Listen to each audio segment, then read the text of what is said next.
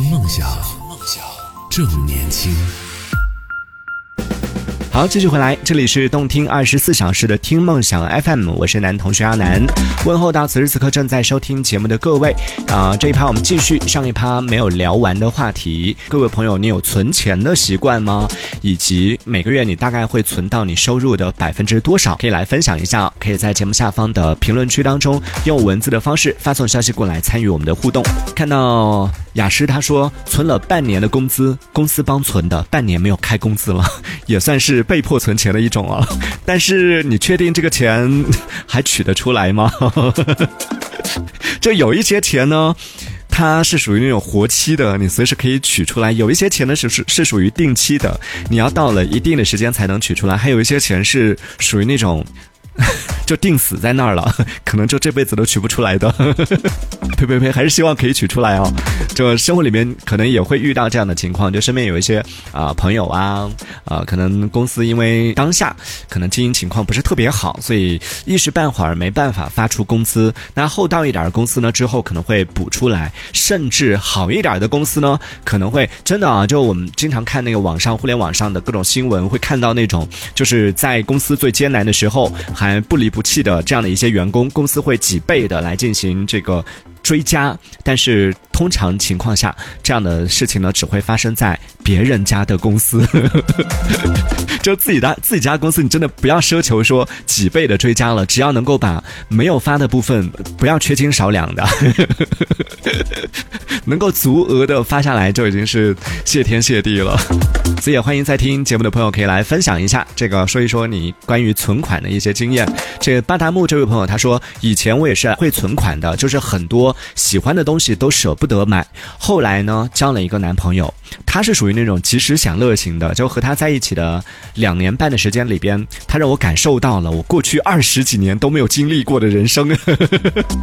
是疯狂买买买吗？他后来和他虽然说分开了，但是呢，我的消费观念受他的影响还是挺。大的已经整个完全转变了，现在也是虽然还是会就存一点钱，但是不会再像以前那么小气了，就还是会对自己好一点了。对我觉得这其实实是我们需要去关于消费观念这件事情，你要去改变它。你说难吧，也确实不容易；但是你要说简单吧，就还是只要去经历了。像我和我身边的朋友讲的，如果有钱，谁不会花钱，对不对？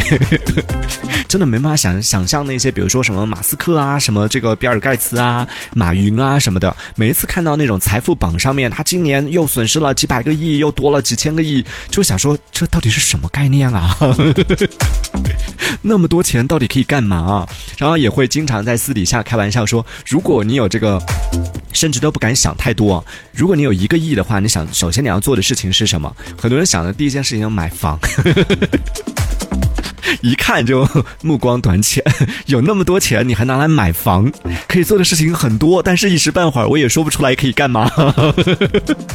毕竟我也没有经历过，因为我能想到也是买房，而且我非常明确，如果我有一个亿的话，首先我要买的房一定要有一个很大的花园，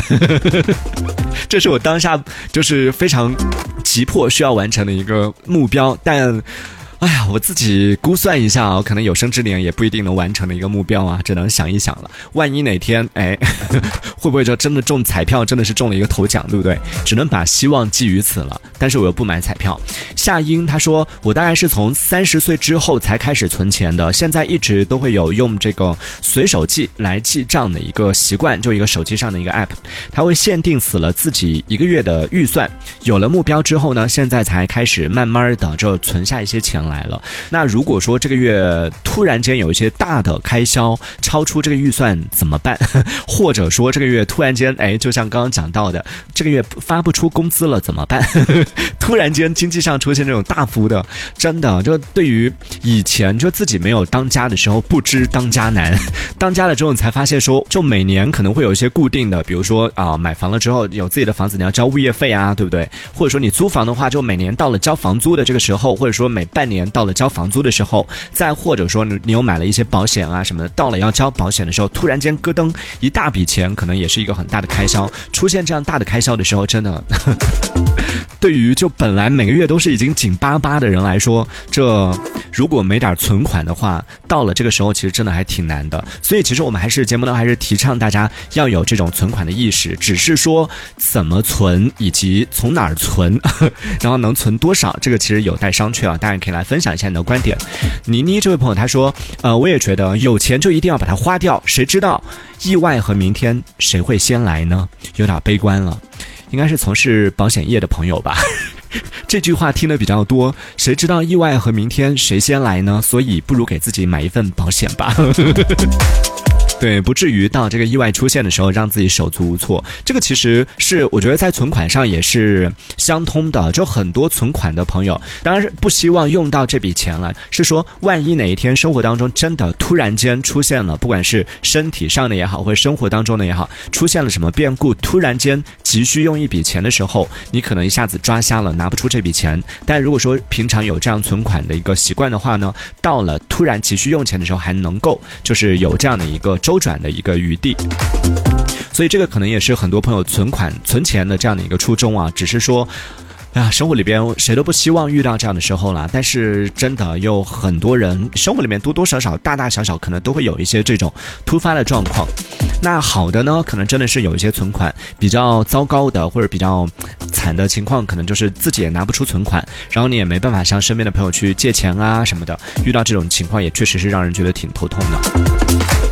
所以从这个角度来想呢，还是有一定的存款或者养成存款的习惯呢，对我们生活来说也是好的。也欢迎在听节目的朋友可以继续来分享一下，说一说在生活当中你有没有存款的习惯？通常情况下，你每个月会存下你收入的大概百分之几的这样的一个比例啊？以及存钱这件事情对你的生活会不会造成实质性的影响？对你的生活品质会不会造成影响呢？可以来和我们分享一下，可以在节目下方的评论区当中用文字的方式发送消息过来参与我们的互动。听梦想，梦想正年轻。这里是听梦想 FM。好，继续回来，这里是动听二十四小时的听梦想 FM，我是男同学阿南。各位朋友，在生活当中，你有没有存钱的习惯？以及这个，你每个月大概会拿出你收入的百分之几的这样的一个比例，几成来进行储蓄？那存下来的钱，就是存钱这样的一个动作，会不会影响到你的生活品质？可以来讲一讲具体哪些方面受到影响？我自己大概总结了一下，就在生活当中有存钱习惯的人呢，通常会有这样的几类。大家可以对照看看你是属于哪种情况啊，或者说还有我们有提到的，也可以来讲一讲，看看还有哪一些你是因为什么样的原因而存钱的。首先第一类呢是属于那种比较有目的性的存钱，就知道说，哎，我想买什么东西，或者说是有某一个明确的目标想要去完成什么事情，所以会存钱。呃，最直观的，比如说很多小朋友在上学的时候，比如说啊上高中的时候啊，或者是大学的时候，想要去看自己的爱豆的演唱会，对不对？或者说想给自己买一。个这个呃手机呀，想要给自己买一个自己喜欢的某一个物品的时候，通常情况下，呃，如果家里边没办法一次性给你那么多钱，那这个时候很多朋友可能会选择用攒钱的方式，就是每个月存下一点，家里边可能给你五百块钱。现在的小朋友，我不太确定一个月是会给多少啊？呃，比如说家里面给你一千块钱，那你可能啊，有的朋友他可能会真的是省吃俭用，就会把这个钱呢有计划性的存下来，一个月可能存个。个三百，或者是存个四百多一点，差不多到五，我觉得到存到一半五百已经差不多了，因为因为五百已经是完全会影响到自己的这个生活质量了，所以就通过这样的方式一点一点的，哎，一年下来可能能存下一笔钱，然后可以去实现自己的一些小的这个目标，这是有目的性的存钱。还有第二种，我身边还真的是有过，啊就属于那种纯粹是喜欢存钱的类型，这个就不得不说，可能和星座有点关系啊。金牛座的朋友好像比较有这个爱好，还有巨蟹座的朋友是不是也有这个爱好？我身边有一个金牛座的小姐姐，就是一开始就我和她刚认识的时候。就发现他每天也是属于像我们节目一开始提到的这个事件当中的四十五岁的这位日本男子一样，就每天吃的都是非常清淡，就是每一次去食堂打饭的时候，别人可能其他同学可能都会打这个啊两个肉啊，或者是这个三三四个菜啊，但他每次都只打可能就真的是一个蔬菜，就直接啊打一个米饭，然后打一个这个免费的汤，就直接这样吃了，或者有的时候就直接拿一个馒头，然后拌点咸菜啊什么的就吃了。一开始我觉得，哎，这个同学是不是因为家里面确实条件不太好？那是不是可以经常啊多打一点，可以和他分享啊什么的？后来发现，他们家条件比我们家好多了。就他们家是真的很有钱，但是为什么？当然，这个我们也不也不提倡啊。那有没有钱这个不重要，不要以这个来评判一个人。但是我我想要表达的只是说，虽然说他们家条件很好，但他不是就是我们以为的，就是说啊，有钱人就是是不是都是爱花钱啊什么的？他没有，他真的是很爱省钱，很爱攒钱。每个月的钱攒下来之后呢，我也不知道他干嘛，因为生活里边他也不爱买衣服啊，或者是爱买包包啊，或者爱旅行啊，然后有一些自己花钱的一些这个地方。他好像也没有，就是他也穿的也不讲究，然后用的也不讲究，就攒下钱来。我也很好奇，但你这个也也不好去问人家，那只是默默的就发现了，哦，他真的每年下来可以攒下很多很多的钱。呃，当然这个也有一点影响。后来是无意当中，我保证没有去偷听的。无意当中，因为他在办公室里面打电话嘛，对我曾经的一个前同事，办公室里面打电话的时候呢，他就无意当中就跟家里面讲讲到家里面人可能有问他说你。攒下多少钱啦什么的，他说啊，我已经攒下多少多少钱了。哦，我才发现说，哦，原来是家里边会养成这样的习惯。这其实也是我想要讲到的，我自己总结出来的，算是第三种类型的，就是家里要求存钱，从小养成这种习惯，就家里边从小要求你每个月必须要存下多少钱，有这样的一个啊硬性要求。通常情况下呢，这种在啊学生时期在上学的时候，可能会家里边管的会比较严格一点。到了大家自己长大了，自己赚钱之后呢，通常情。况下，家里边好像管的这种要求你存下多少钱的这种情况，相对来说会小少一点了。而上学的时候，家里边之所以让你存下钱的原因是，其实家长是希望自己的孩子可以养成一个良好的这种所谓的消费观念，或者说是理财的一个观念，然后长大之后呢，才不至于说，哎，有赚多少钱花多少钱。但说实话，我自己 作为过来人。就现身说法啊！就我小时候真真的家里面是要求存钱的，要求每个月你必须要存下多少钱，然后下个月根据你上个月的存款，就可能呃每个月给你这个三百块钱，要求你必须存下一百块钱。那下个月看如果有有这一百块钱呢，下个月再奖你这个一百块钱。如果没有的话呢，下个月可能就只给三百。大概以这样的形式就要求我这个必须要存下钱。也确实小时候是遵循这样的规则啊，这样的习惯也是养得很好的。但是 当自己开始就没有人再管你，要求你每个月存多少。钱的时候，这一下子就 像脱缰的野马一样，我的钱，我想怎么花就怎么花，就突然间发现哇，以前因为每个月你。就是要伸手向爸妈要钱。小时候啊，就没有收入来源的时候，每个月生活费得向他们要，然后他们制定的规则你就得去遵守。突然有一天，哎，不需要跟他们开口要钱了，发现我只要每天做好我自己的事情，到点了，不管你这个上个月有没有存款，老板还是会按时的把这个钱发给你，就发现哦，实现了财务自由了。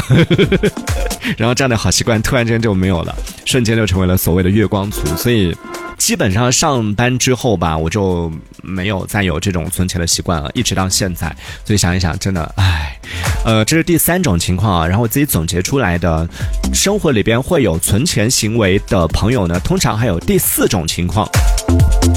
这是属于和第三种有点像，第三种是被要求存钱，就家里边要求你存钱，而第四种情况呢是被迫存钱。这个和被要求存钱感觉有点像，但其实又不太一样的是，被迫存钱呢，通常情况之下是没得商量的。家里人要求存钱呢，你还可以跟家里人好商量，就是说，哎呀，这个月这个比较紧张，或者这个月这个开销比较大，就不存了，怎么样的？但被迫存钱的这种情况基本上是没得商量的，呃，而且很多当代年轻人都在经历。这件事情，比如说，当你有了房贷之后，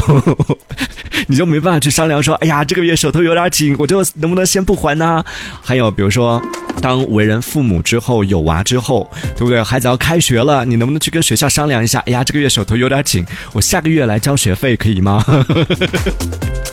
所以啊，真的，成年人当你开始就面对生活当中的这样的一些啊、生活当中的压力的时候，遇遇到这样的一些重担的时候，你就真的。不得不去存款了，你就甚至你没办法都不用去想说啊，我每个月要拿出多少钱来存啊什么的，这不是你有的选的，都是定好了的。你的这个存款压力就不是说你想不想存款了，现实生活就被迫的掐着你的喉咙，让你没得选，你必须得存。就不管你一个月赚赚多少钱，都必须得省下很大的一笔来完成你生活的这样的一些必必须的，真的算是刚需的一些开销啊。